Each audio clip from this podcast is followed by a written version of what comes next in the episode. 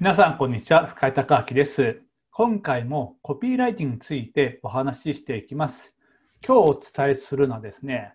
たったの30秒でできる LP のテこ入れです。LP っていうのはですね、ランニングページのことです。で、この施策はですね、テこ入れはですね、特に時間がない人とかですね、忙しくて、まあ、LP のね、えー新しく書き直したりとか、えー情報を追加したりとか、まあ、そういったことがなかなかできないといった方にとってはですね、とても有意義な話になると思います。で、じゃあ何をしたらいいのかということなんですけども、それはですね、キャッチコピー、えーファーストビューですね、を変更するってことです。変えるということです。これをするだけで、うまくいけば、数割増しからですね、下手したら倍以上のですね、制約率をですね、上げることができるようになります。で、なんで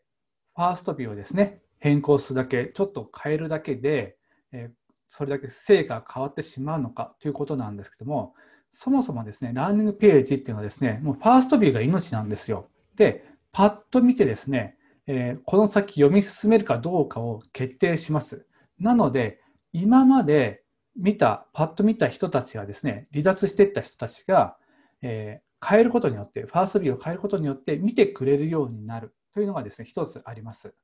で、えーもう一つはですね、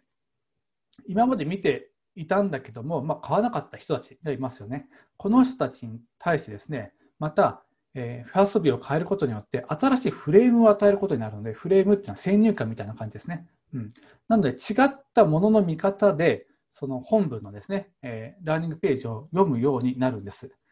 それそのことによって、そのことによってですね、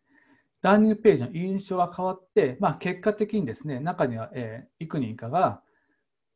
制約してくれるといったことが起きるようになるわけです。なので、制約率がね、だんだんだんだんこう下がってきたなと思ったらですね、一回こうキャッチコピーを変えてみるってことをしてみてください。これは本当30秒でできて、コストもね、かからないので、えーもうやってそうはないです。ぜひ皆さんですね、まず、テこ入れはですね、こっから始めてみることをですね、私はお勧めしたいなと思います。はい。ということで、今回は以上です。